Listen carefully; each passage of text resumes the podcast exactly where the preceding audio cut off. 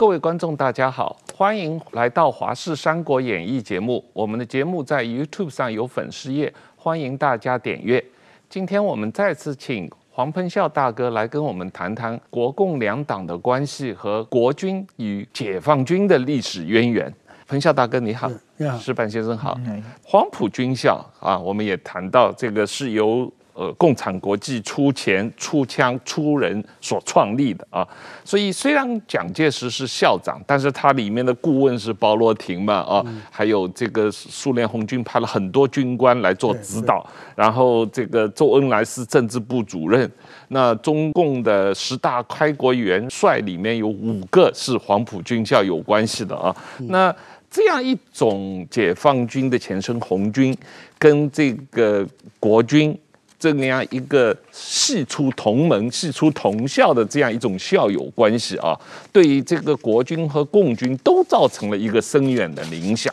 你怎么看这个国军跟共军的整个历史渊源？是的，所谓的国军实际上就是应该从黄埔军校建校开始。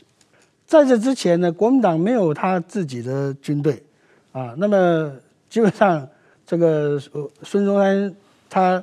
人家说他孙大炮啊，按按照现在来讲就是打嘴炮，嗯啊，他这个呃很很能够讲啊，然后但是实际上他就是缺乏一个实现他的理想抱负的一个有生力量啊。那么所以这个黄埔军校的建立，事实上不但是国军的开始，从另外一方面讲也是共军的开始，是啊，因为。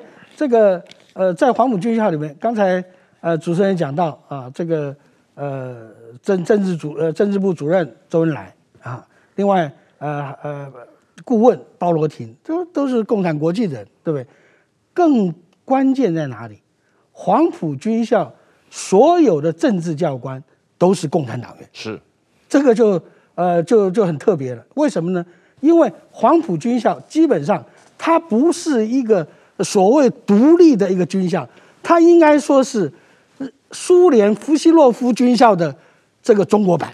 是，那么呃，他的教官当时这个加伦将军率领了两百多个苏联的都是很优秀的军官呢，嗯，到呃到到广东来啊，帮助这个黄埔军校的建立。嗯，所以基本上他的从教材、战术、教官等等，通通都是苏联的这一套。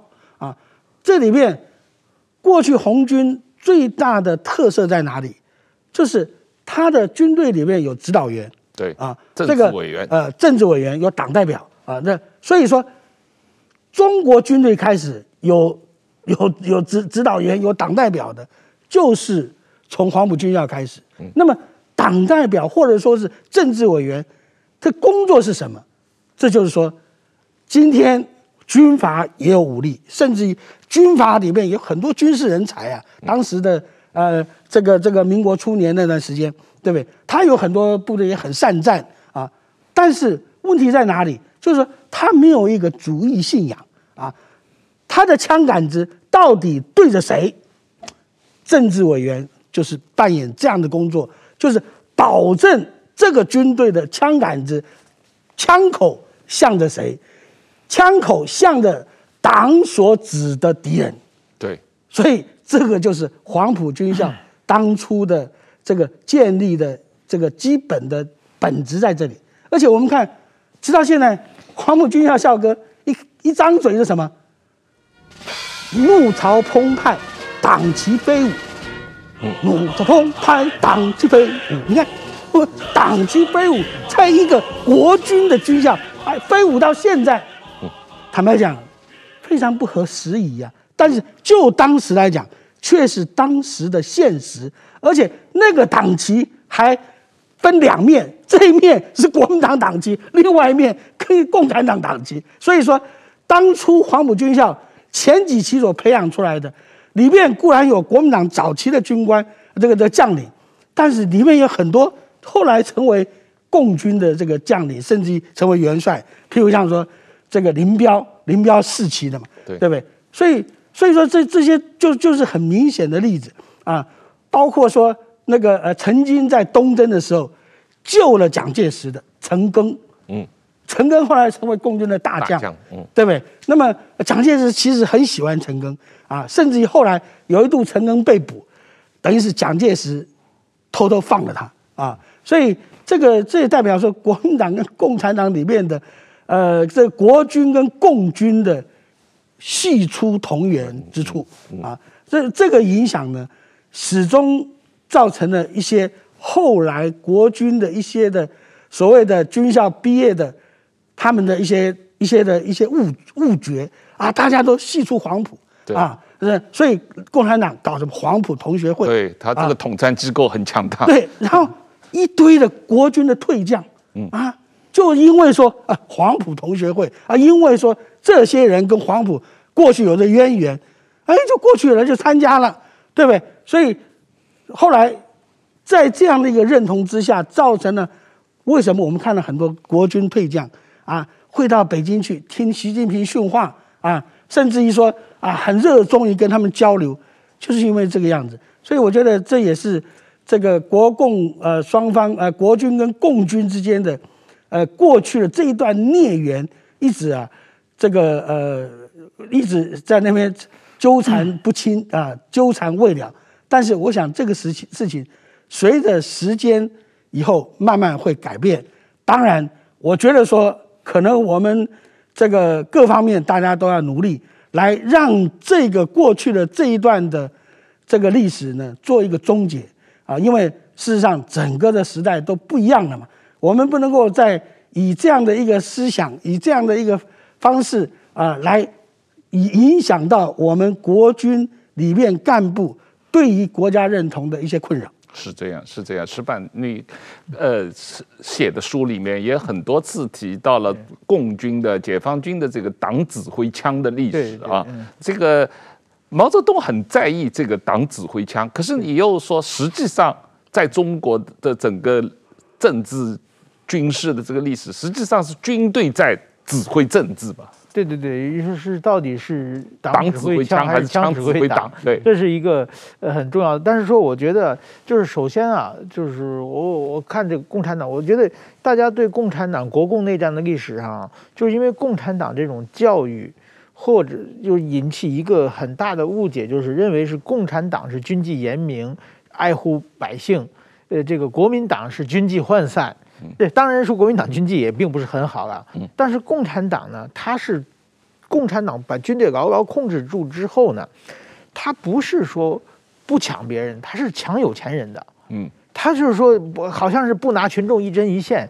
那中国那那个时候，共产党那穷人连一针一线都没有，对你穷人抢你抢不到东西，但是说他可以肆无忌惮的去抢那些有钱人，去绑票把地主人抢把东西把粮食全抢抢过来，然后就是有一些外国的传教士抓起来绑票杀一个，就是这种非常残酷的手段，对对，所以说后来呢，有人研究就是说中共的所谓五次反围剿嘛，最后不得不离开山西。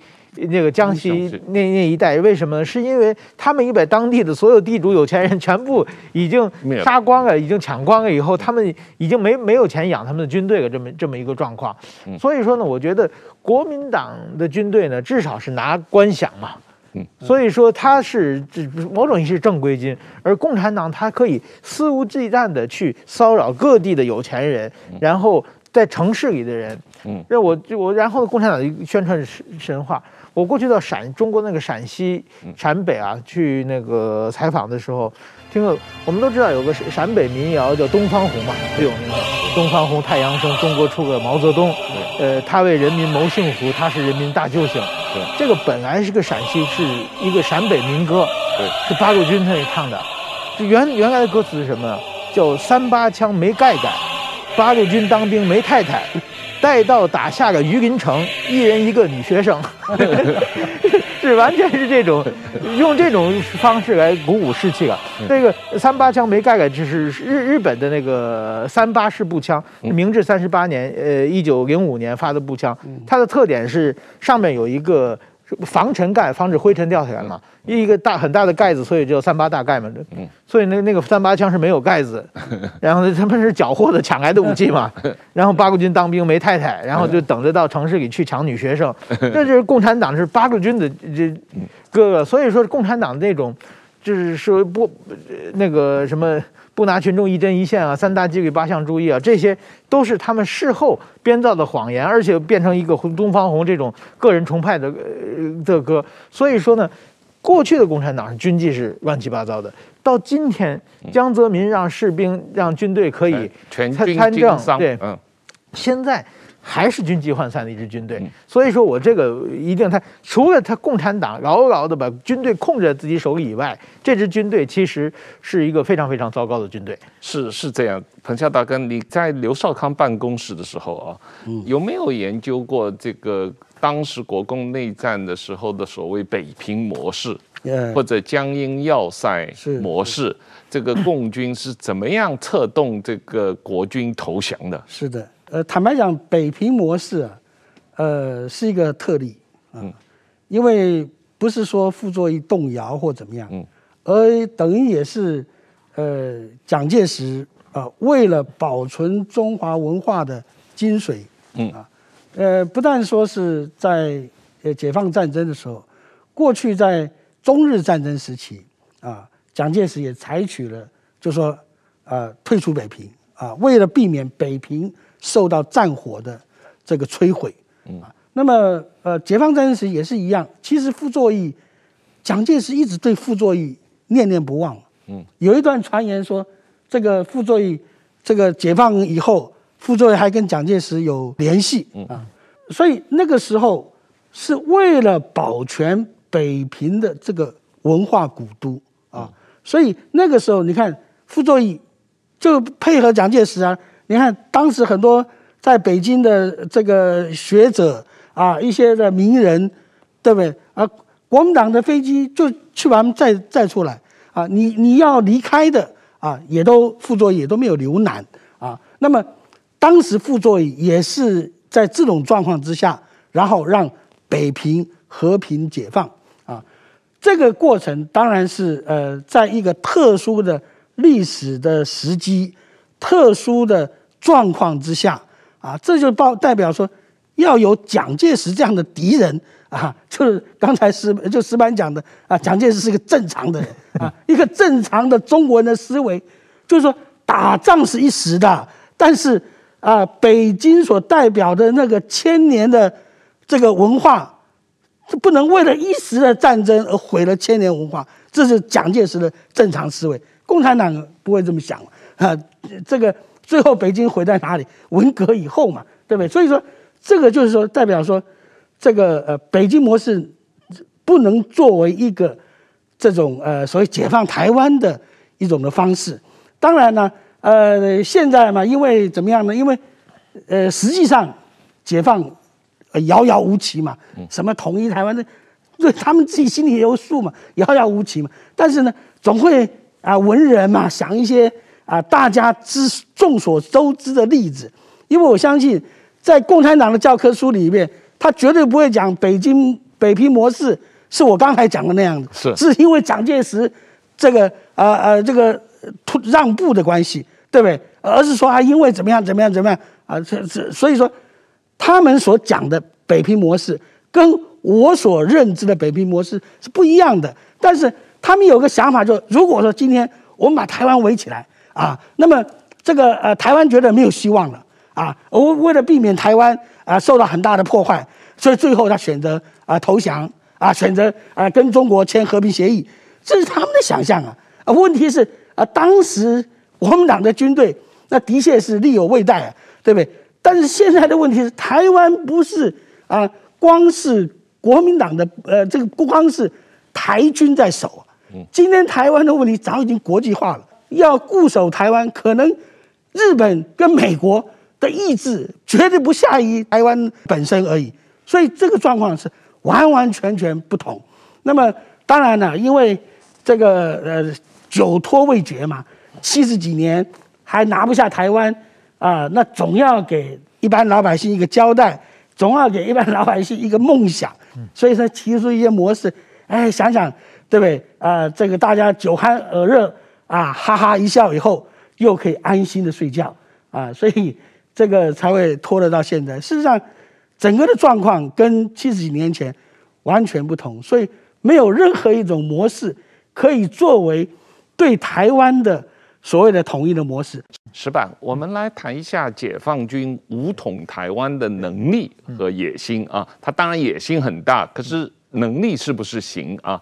这个解放军，我我你的书里面有谈到很多这个关于解放军实际上的问题啊，包括他的经商贪腐啊，包括他的。官员啊、呃，这个军官的升迁中间的问题，包括他的这个军改的这个成功与否的问题，然后包括他的这个泄露机密跟暗通美国的问题，这很多问题啊。那我们一个一个来谈一下，就是特别是这个呃，从邓小平开始让这个全军经商的这样一种腐败状况，实际上到现在也并没有完全消除嘛。对对对，基本上就是邓小平当时，我觉得他是因为六四天安门，他把军队拉上街头去镇压学生，致使这个解放军队在过去其实大家讲军民鱼水情嘛，就是说对共军解放军是很很很形象还是不错的。但是因为这个六四之后呢，形象一落千丈之后呢，而且邓小平呢，他要进行改革开放，以。军事以就是经济建设为中心嘛，嗯，这个时候呢，跟和会和毛泽东时代的这种重军政策，重视军队的军事军队建设政策，会有一个把整个社会发展的重点，国家的资源要投入经济建设嘛。这当然他会对军队有，就是说军队会有反抗嘛，有抵抗嘛。邓小平为了不让这些军人抵抗，这话说呢，那我们全全国卷卷入这个经济建设之后呢，你们也可以经商。他给个一条，这这军队就高兴啊！军队说：“那我可以经商，我就没有不满了。”所以整个的全军呢就开始做生意。做生意的话，他们就非常有各种各样的，因为军人有很多特权嘛。那么就是当时这中国这解放军有四总部，四总部呢就是说总参谋部在卖情报，这总政治部是卖官嘛，这总后勤部是卖资源嘛，然后总这个装备部是让国外倒卖武器，所有人就开始呃全军在经商，经商当时经商很离谱，比如说他们军队中国的军队的这个所谓的军队牌照的汽车是可以不用交。这个交通高高过过路费的，而且他们的油都是邮票嘛，上回发的邮票可以随随便加油的，所以说他们运输没有成本啊。对，所以说他们就可以做运输，各方面都可以，而且他们有很多军队的土地嘛。嗯，军队土地的话，本来军占地，然后他们就变成民房，地方政府管不了他们嘛。他们盖出变成不动产以后卖给别人的话，地方政府管不了的，所以他们可以就就照各种各样的赚钱。倒是江泽民的时候呢，哎，觉得不行，军队经商太过火了，不可以了，他就发个令说不许经商了。但是说呢，一旦大家尝试这种滋味的话，而且你一纸通告，江泽民在军队中他的影响力也并不是很大，所以说他还要收买军方，所以大家就稍微收敛一点，或者是换一个招牌，把它表面上。算是换成这个民间的，但实际是军方。保利啊，什么这些对对对，保利是。我过去在在北京的时候，就很多的，就是说酒吧那个夜总会，嗯，那个桑拿，嗯。都说哎，这个是老板是总后勤部的，这个老板是总政治部的，经常有军队就经营这些方面，大家都知道嘛。一旦是军方经经营，或者直接经营，或者间接经营的话，警察就不敢管，不管，就因为军队比警察厉害嘛。然后我记得特别清楚，大概是二零一四年或一五年的时候，我在中国有一次到一个地方去采访的时候呢，我包了一辆汽车，那个司机。是一个复员军人，还是个当过排长。这个他是二炮，这是后来现现在五舰这个火箭军了嘛，二炮的排长。然后他就给我讲了很多很多他他们的二炮的各种各样的怎么赚钱的方法。他首先他就是上学的时候呢，跟人打架把人打伤了，然后可能要抓他，而且没办法上考大学了，父母就花钱花了大概五万人民币就给他送到军队里去了，然后他就跑到二部二炮去了。然后呢，他们说在二炮里面升官。立功，全是明明码标价，童叟无欺。你花多少钱升什么官，你立几等功。然后他后来当到一个班长，当到班长，他们说那个班的正正式标志是标标配是是十二个人嘛，他说他们班就五个人，呃，为什么呢？七个吃空饷，然后呢，他为什么要五个人？他他们他们的班是那个二炮的整个仓库看油库，嗯，所以看你平常没事干嘛？他们说那个四个人打麻将，一个人站岗嘛，然后剩下所以要五需要五个人嘛，人少了就没办法打麻将。然后他们说，就是给他们的各种物资，有有就是鞋帽袜子啊，还有很很多的粮食，他们就拿去卖给当地的老乡，就卖卖给当地人就赚钱。然后就是领十二个人的，七个人的卖给剩下五个人用嘛。然后我说，哎，那你们的上司不管你？他说，我们是一包一包卖，他们是一车一车的卖。然后呢，还有一个就是说，他们是啊，他们那个团长好像花了几百万买的买一个团长。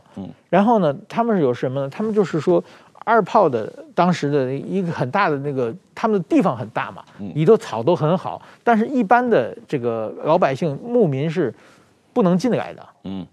就是说，就是军事重地嘛。对，他们的团长是管这块的嘛。他们是怎么办呢？就是你是牧民嘛，因为你这个草好，想进来吃嘛。那好，那你你如果养五十只羊，那我再给你，你要养一百只，有五十只是我的，你替我养，然后你就进来。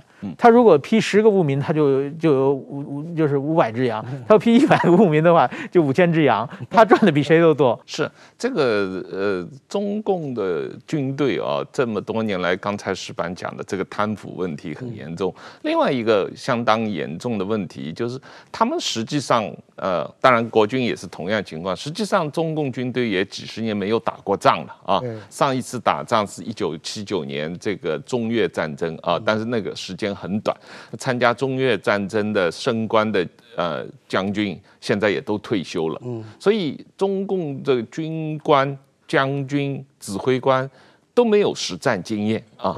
那这样的一个军队，实实际上呃每天说要武统台湾，在操作上实际上是有很大的问题的。是，所以说这个呃，我们看到最近好了，嗯，我。举最近，最近呢，七十三集团军啊，就是他所谓的攻台主力啊，又在演习什么呃登陆作战啊。那那你看前两天啊，又在吹嘘他们的什么呃零零五啊，那个什么两驱呃两栖战车啊如何登陆？他说这是呃梯门啊岛屿作战，梯门重器啊。那我看了以后，我就觉得说。这个就是未来台湾，如果说发生战争的话，那那个就是未来台湾很多的人工岛礁，呃，人人工鱼礁。为什么呢？因为它完全脱离了台湾的呃海岸的特性。你看过去国军的演习，那都是挑什么像桃子园呐、啊，那都非常平缓的那个那个沙岸啊，而且那个沙岸，桃子园那边的沙岸。不是那种冲击，譬如像说这个大甲溪口啊啊大安溪口啊这些冲击出来的那个沙你，那更是软啊！你稍微重一点的这个车辆在那里面都会陷下去啊！那真正的说，所以说美军过去很厉害啊！美军到过去到大陆早年的去大陆访问啊，美国中央情报局发给那些访问学者特别的皮鞋，他。下飞机以后，踏到的那个泥土，回去美国中央情报局把它来化验，就是看你这个机场的地质是什么。他从这边来收集情报，同样也是今天台湾的各个不同的这种岸，这个海岸的那种的沙子不一样的，很多地方你根本没办法承受这种重武器的这种轮胎车的所谓的登陆，那是天方夜谭，更何况。说实在，我们过去这段时间不断的战场经营，我们做了很多人工鱼礁、三角锥的鱼礁，那一个鱼礁都是这个一两公尺大的啊，那个丢过去呢，一方面这个来防浪、来破浪啊，使得海岸线的土地不会受到侵蚀；二方面是鱼礁，让鱼能够在沿岸能够能够生存；第三方面就是防止登陆作战。那这这种鱼礁，你你那种怎么可能登陆呢？那不是笑话吗？那他，你说他真的这么外行，我也不相信，对不对？啊，他为什么？反正做样子嘛。其实，解放军跟国军有很大的共同点，就是形式主义。哈，这个国军每年都有一个军事装备检查，哎呀，那种啊，到处啊搞他妈油漆啊，这个明明啊都长锈了，赶快刮一刮啊，上油漆啊什么，然后这里借装备，那里弄那个，嗯，这是我过去在军中的时候我所看到的一些的现象，对不对？我相信这种的形式主义。在共军里面一样存在嘛，对不对？那么做个样子，长官来教阅的时候非常好看。你只要看到说很重视阅兵、很重视教阅的这样的军队，都很重视搞形式主义。他花了很多时间搞形式主义以后，他往往他的实战就少了嘛。所以说，我觉得还好，现在都不打仗，不打仗啊，大家不会出关露馅。真的打起仗来，你就发现说。他不但说武器装备脱离实际啊，他的人员没有实战经验等等的这些问题都会暴露出来。那人家讲说国军不也一样吗？呃，当然绝不可否认啊，国军现在的从上到下所有的这个呃战斗员指挥官都没有打过仗啊。那么呃，有人讲说那啊，国军是纸老虎啊，不堪一击啊。呃，我我个人倒不这么悲观。为什么不这么悲观呢？第一个，现代的战争，尤其是这个台湾的防卫作战，关键哪里？关键在海空军啊！如果说第一个，中共如果没有在海空军方面，特别是空军这个呃空中的这个武力方面取得的相对优势的话，他根本不敢发动作战。为什么呢？你看。二次世界大战，纳粹德军够强了吧？但是为什么他不敢渡过英伦海峡？英伦海峡只有三十几公里啊，对不对？比台湾海峡这个这个窄得多啊，对不对？游泳都可以游过去了。那为什么他不敢？就是因为说英伦空战最后结果德国失败了嘛，对不对？他没办法取得制空权，以当时德军的这个战力，他都不敢轻易的渡海作战。啊，他宁愿去打莫斯科去啊！所以说，这就代表了，真正的登陆作战非常困难。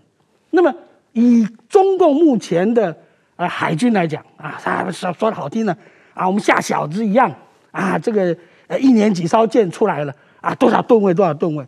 坦白讲，你真的内行人都知道，那不能看的。为什么呢？不是说你造好一艘军舰就成军了，没这么容易啊！你还要测试。你看美国用什么？那用炸药啊来测试航母，这个没有哪个国家敢这样子。中共敢吗？他绝对不敢，对不对？那一次一一炸的话，那不用打仗啊，他很多军舰可能就就搞不下去了。更何况这个真的海军要成军，人家讲陆军啊，陆军十年，空军二十年，海军要五十年，为什么？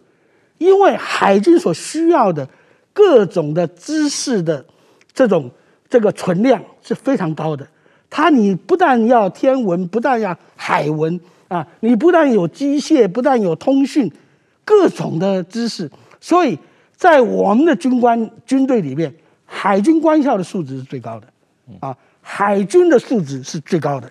那么为什么呢？因为他们实际上就是需要这样的啊。那么不是说你在。课本上读了什么啊，就能够成为海军军官啊？实际上更重要的是什么？实际的操演啊！这个实际操演很多状况，你唯有在航海当中，你才能发现；唯有在这个演习或者说实战当中，你才能发现。所以，对于中共来讲，他的海军最大的问题就在于说，他真的没有实战。然后你看，他造了很多舰，但是你有没有看到他哪天有？哪一艘军舰单独的巡航啊？说巡航多远多远？很少很少。为什么？为什么很少？他军官的这个训练不足嘛？啊，你要单独一艘军舰执行任务，坦白讲，他所遇到的压力会更大啊。所以这些问题就在于说，不是表面上看起来那个样，但是他要做做什么？就是要装饰出一个啊富国强军的样子啊。你绝大多数人都是外行人，所以你看他只能从数字表象上来看，哎呀，这个军容整齐啊，严肃威武啊。但是啊，刚才矢板所讲的那种啊卖官贪污搞这些东西，他不是不知道啊，他不敢去动。为什么不敢动？你真正的搞太严了以后，干嘛我要当兵呢？啊，这个啊，当兵多么无聊，多么无趣啊！如果是这样的话，没有人愿意当兵的嘛。所以这个就是这个他有意的让一些的漏洞，这些漏洞，所以水清则无鱼嘛。就为了说要养鱼啊，然后当然这里面还有很多的利益在里面。不要看他说现在啊，可能军中的所谓买官的现象，可能没有这么猖獗，不会像这个江泽民时代啊，或者胡锦涛时代这么的公开猖獗。但是问题在哪？问题在于说，现在中共的将领，在他的晋升过程当中，他都花了血本的。他就刚才这个矢板讲，每一个你升每一级，都是明码明码包标价。那为什么他愿意去借也好，弄也好，拿出这些钱来呢？因为他指望着未来回收嘛。我只要升官上去了，哎，我又可以收底下的钱。那么现在就变成说，哦。我官是升上去了，但是，哎，这个财源断掉了，那我前面的投资怎么办啊？所以说，那这些呢都是说不出嘴的压力啊啊！所以你看现在中共的那些什么晋升典礼，你看每一个啊都都都都像是参加丧礼一样啊，一点喜庆都没有。为什么呢？因为实际上他们背后所承担的很多的压力，还有就是说第二个。现在这个在习近平的反贪之下，军中的油水，我相信是相对来讲减少很多。嗯，没有什么奔头，所以这些都是影响到这个未来的共军的建设跟两岸之间的这个关系。另外一方面，我觉得我们不要担心说，哎呀，国军战力不强等等。呃，我我说实在，我觉得，呃，正因为我们国军兵源不够。啊，可能实战经验不够啊，战力可能不够强，那么美军跟日军呢，可能要多担待一点。如果我们真的战力很强的话，那他就让你去打嘛，对不对？那正因为说国军战力不强，所以说现在美军、日军比我们还紧张啊，对不对？所以说为什么呢？就因为说他们也知道国军战力不强嘛，对不对？所以这也是一个很很有趣的一个。啊，这个辩呃，这所谓的辩证论里面的一个很有趣的现象。对，石板刚才讲到了这个共军这个习近平进行的一个改革哦。那我自己看你书里面也提到一个很重要的观点，就是说他上任以后做军委主席，把他前任提拔的两个军委副主席，包括总参谋长、总政治部。总政治部主任，很多这个军方最高层的到中层的官员都清洗了一遍啊。那提拔上来的人都是以前在福建跟他有一些渊源的人啊，这样的一种提拔的干部的方式，这样的一种呃提拔干部的方式，这个对中共军队的整个这个平衡。你觉得会造成一个很严重的影响吗？呃，就是说，当你的这个怎么说？我们最明显就是说，许才厚、郭伯雄，后来房峰辉和张扬。这个基本上就是说，胡锦涛时代的军队的最从上面数四位穿制服的最高官全部被拿下，所以说我觉得这习近平他可能也没学过什么政治。我们看中国《三国演义》还是权谋的话，起码你得留一个嘛，让大家有个希望嘛。你把这些人全部一网打尽的话，那整个军队，所以说这些年军队一直在学习什么，就学习就是呃肃清郭伯雄、许才厚的流毒。天天在搞政治斗争，然后互相告状，谁是郭许许才厚的人，谁是郭伯雄的人，他们都有什么关系，弄得乌烟瘴气。然后呢，提升的话，就刚才讲的，就是刚才黄鹏孝大哥讲的，就七十三集团军，这是当年的三十一集团军，是其实呢，中国的军队，呃，就是邓邓小平军缩以后是十八个集团军，是，其中呢。有一半是甲级军，一半是乙级军。这个三十一集团军是住在福建的，是乙乙类编种，是小的军种，是一个相对的不是重要的军。但是正因为习近平在福建，他做过十七年的地方官，所以他跟十七这个三十一集团军关系非常好。所以说他是不是做过当时的集团军的政委？他是那个军区政委，兼军区的兼兼军区的一些一些官员有做做，但是说呢，他自己呢。这个上去之后呢，现在三十一军就是七十三军啊，后来改编哈，叫万岁军。对，他们的是这个官员都往上升嘛。比如说，那明明是陆军，这个有个出来一个干部叫苗华，后来给弄到海军政委。嗯，对。所以说海军的反弹特别大。这个全世界都是海军一般都看不起陆军嘛，觉得我们是有知识的，他们是粗人嘛。对。所以说苗华从来没当过一天海军。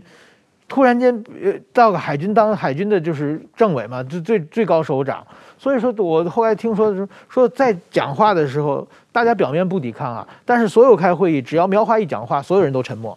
那你讲话，我们都没得讲啊，然后会议就结束。所以苗华苗华只要一讲话，就大家都讨论不起来嘛，就就用这种抵抗的方式来来反对。所以说，我觉得习近平当这种任人唯亲，他就是找这些跟他有渊源的人往上提，他。就是南京军区嘛，当当年的这个福建，嗯、南京军后来上来的干部全几乎清一色全是南京军区的。对，这么不公平的人事一旦实行出来之后呢，整个军队的没有正常的竞争机制了嘛。嗯嗯。那所以说，整个军队的士气就一下散散掉了。这个这个是不言而喻的。是，当年毛泽东也有第一野战军、二野、三野、四野，有一个平衡嘛？啊，对对对，四个野战军的干部的平衡。对。现在习近平只有。一个集团军的干部，这个确实是很大的问题。然后另外一个大问题，你也做过研究，就是关于这个退伍军人的待遇问题。退伍军人三天两头也要去抗议的这个问题，这个问题你在。中国当记者的时候做过蛮详细的调查。对对对，我就是他们军队的这些人啊，我觉得这个所有的中国叫群体性事件这些抗议的，但是群体事件组织最好的是军人啊，因为他们的这个上下组织过去都有的。你是过去是团连长，他是排长，连长组就是完全是这么一个谁谁哪一年入伍哪一年退退伍的。另外一个呢，他很少出现叛徒。就是我们都过去都是战友嘛，嗯。嗯，所以说我们需要维权的时候，这一个一个组织的话，马上就是说大家说联系都非非常好。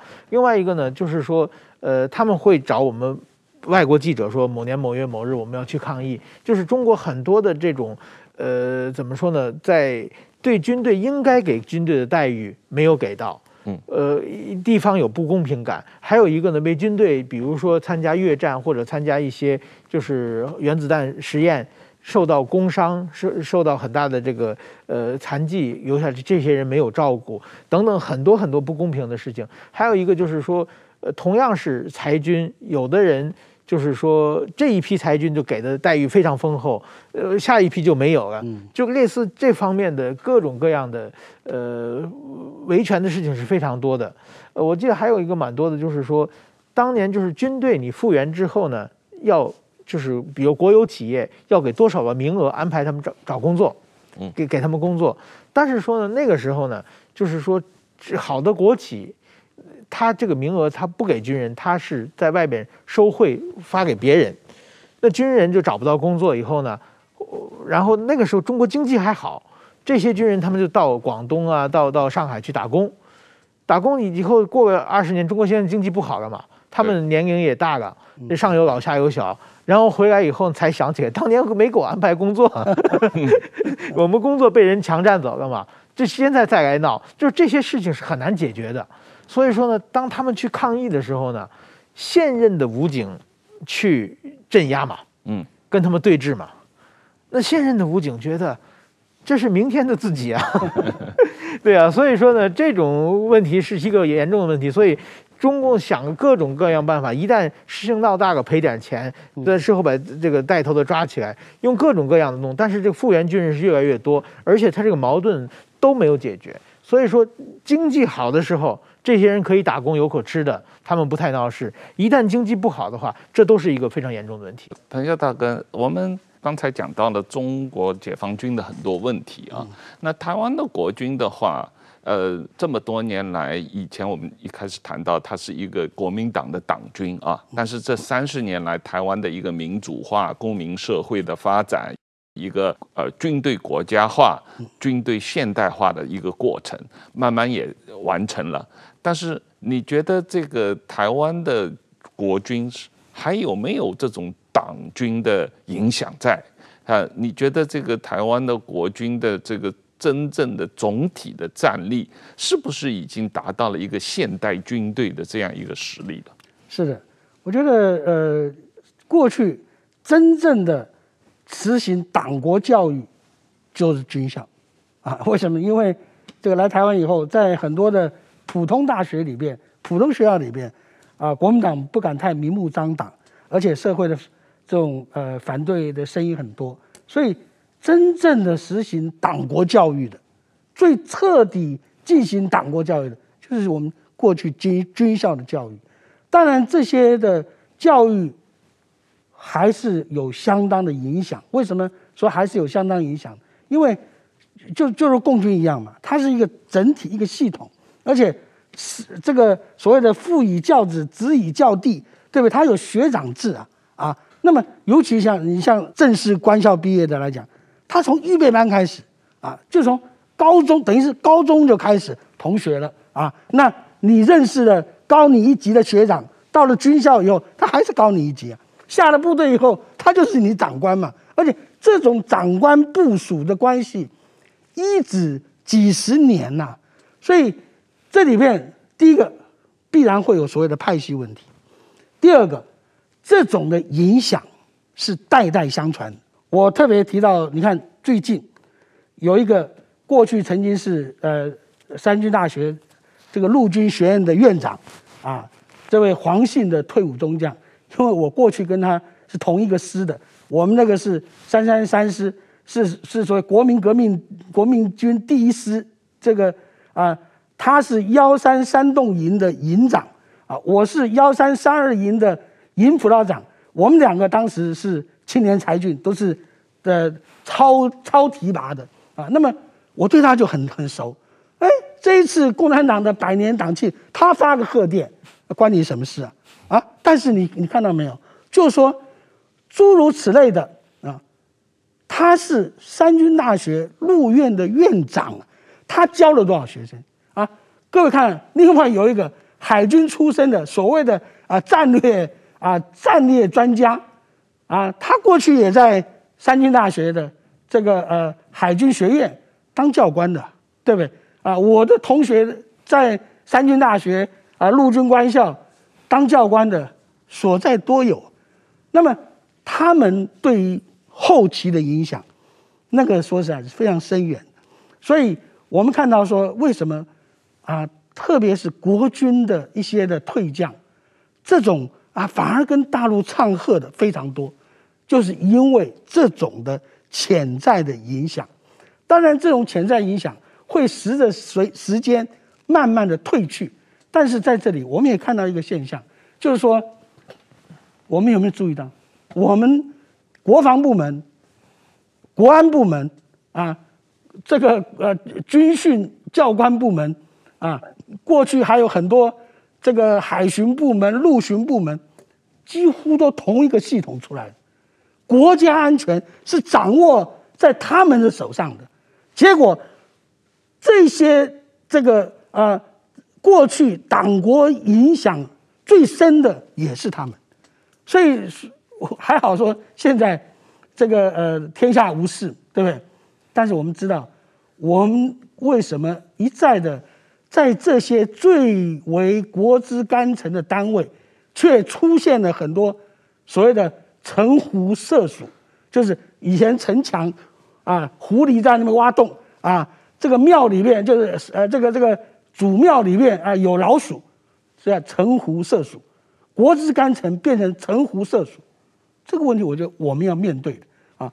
然后第二个就是说，战争的形态在改变，过去我们在这个军校入伍的时候，我们在呃步兵学校是，我们所受的教育是什么？班排连啊，然后这个呃反攻大陆啊，这个大部队作战这样的一个想法。现在很明显嘛，国军的任务是什么？就保卫台湾嘛，对不对？所以说，你的军校就应该针对现在作战的可能形态，重新的来组织，重新的来设定你的教育的内容，然后你军校的改变，你才能开始做军队的改变。现在我们军队开始要做改变，啊，像呃联联兵营，坦白讲，联兵营我我觉得这个概念非常好。过去啊，呃，陈水扁当立委的时候，他曾经提出过类似的概念，但是呢，这个因为军队说实在积习难返，这里面你牵涉到说你要搞联兵营，陆军就反对嘛，因为坦白讲，他他很多东西他不懂嘛，对不对？所以说这个呃在这种状况之下。你如果说你不从基本的从军校做改变啊，你不要再像过去这样分什么步兵、炮兵啊，什么什么，呃呃那个什么装甲兵，对不对？那你根据现在的状况，你的你的整个的设计不一样的嘛，对不对？所以说，换言之，这联兵营所需要的军官，你是要懂得如何的使用装甲，如何的使用炮兵，如何的空中联系啊。这个，这才是你所需要的。现在不再是上刺刀向前冲，Follow me 那个时代了，对不对？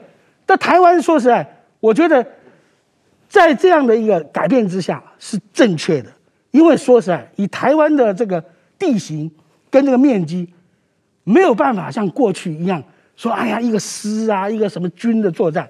我讲个最明显的，我刚才讲三三三师，现在叫三三三旅啊。过去是我们这个铁拳中的铁拳呢，是总预备队。但是我后来离开以后，他出现一个一个笑话，他在一次的师对抗里面，被一个我们认为说很烂的师打垮了。为什么打垮了？他被他军他的装备拖垮，因为三三三师那个时候是很少有的机械化师，部队的里面的那个。车辆啊，这装备非常多，但是呢，台湾的道路那个时候很拥挤了，所以你的这个军队一出去，到处堵车，你根本你的行动各方面都因为你的装备受了影响。这代表说，那个时候是三十年前，他就已经落伍了，他的这样的装备不适合台湾的作战，所以现在如果说你你你到虎口去，你说什么战车营？哎，这笑话嘛！你可能在真的台湾防卫作战，你把整个营的战车开到哪个地区去了？不可能哎，对不对？为什么？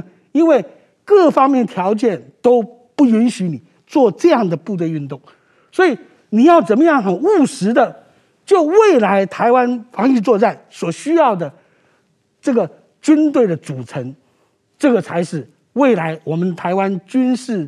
改革的一个重点，也是现在正在进行的。